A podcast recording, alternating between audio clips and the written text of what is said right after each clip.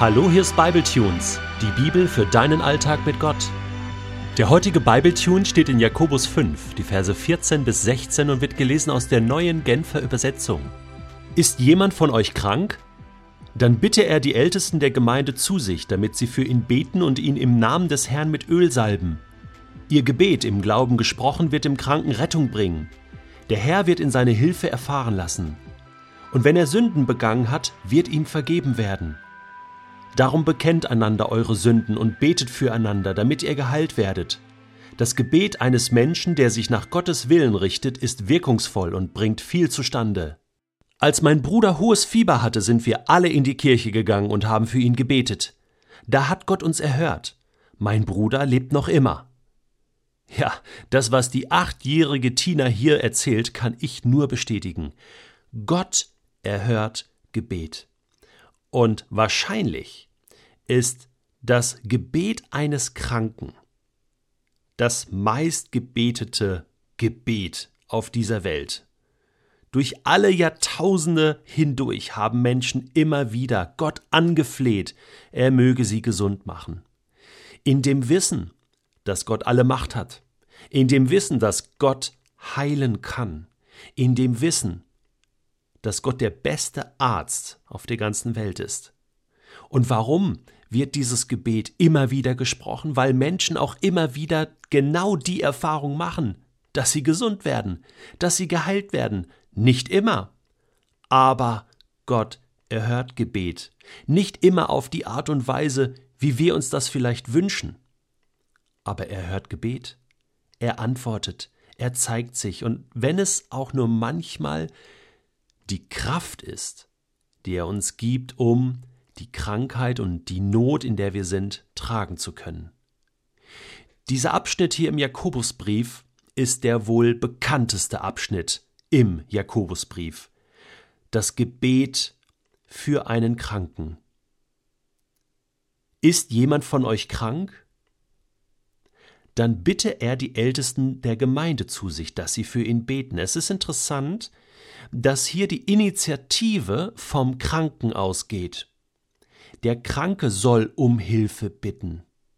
Der Kranke soll sich an Menschen wenden, die geistlich Verantwortung tragen, in der Gemeinde, in der Kirche, in der Gemeinschaft, in der sie sind, und sie bitten, komm zu mir, bitte betet für mich.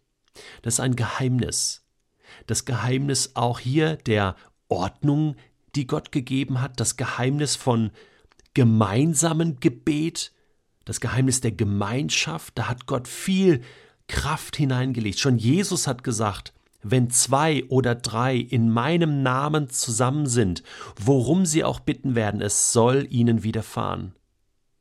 Da ist eine besondere Kraft auf das gemeinsame Gebet gelegt. Natürlich kann ich auch alleine beten. Das mache ich oft. Ja, wenn ich krank bin, dass ich sage, ach Gott, bitte, hilf du mir, heile du mich. Und natürlich hört Gott auch dieses Gebet, aber Jakobus sagt, Freunde, da gibt's noch eine Stufe drüber. Da gibt's noch mehr. Da hat Gott einen besonderen Segen versprochen für dieses gemeinsame Gebet und der Kranke soll die Ältesten bitten. Weißt du, wer deine Ältesten sind? Leiter, führende Personen in deiner Gemeinde?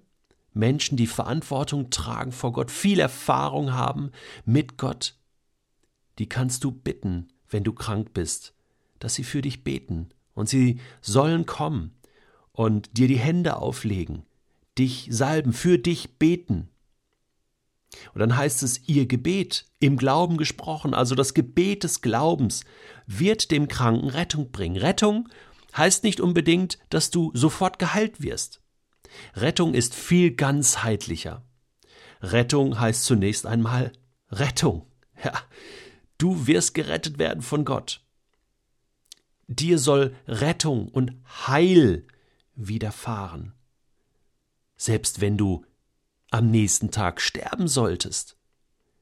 Viele Kranke, die ich schon erlebt habe, Todkranke, konnten das bezeugen und sagen, natürlich ist mir die Heilung meiner Krankheit wichtig, aber noch viel wichtiger ist mir mein Heil, dass ich in Gottes Händen bin, geborgen, und gerettet, dass Gott mein Leben rettet für die Ewigkeit.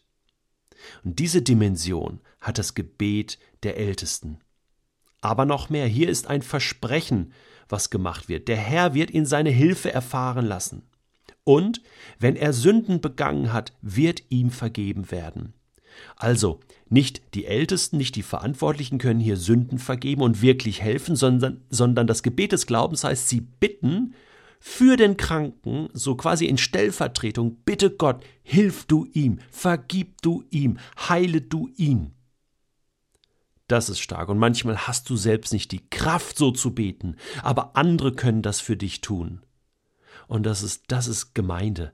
Das ist Gemeinschaft. Das ist, das ist das, was auch eine christliche Gemeinschaft ausmacht.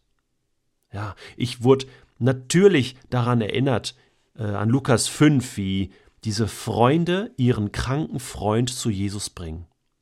Und ich bin mittlerweile davon überzeugt, dass dieser Kranke nicht gegen seinen Willen zu Jesus gebracht wurde, sondern ich glaube sogar, dass die Initiative auch von ihm ausging und er gesagt hat, hey, ich kann da nicht hinlaufen, ich bin ja gelähmt, aber könnt ihr mich zu Jesus bringen?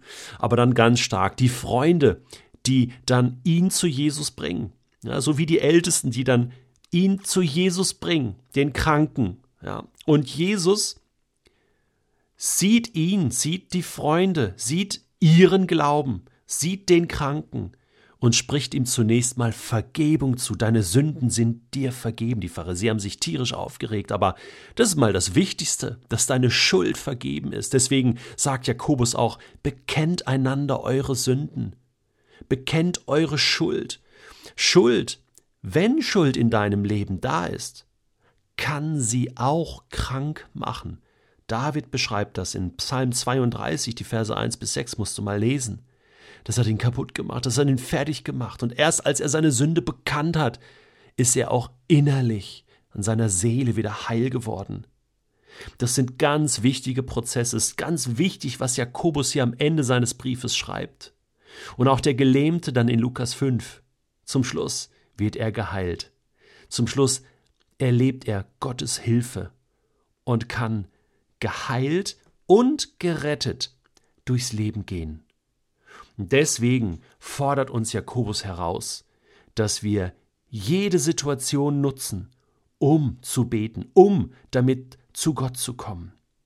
Denn er sagt, das Gebet eines Menschen, der sich nach Gottes Willen richtet, ist wirkungsvoll und bringt viel zustande. Weißt du was?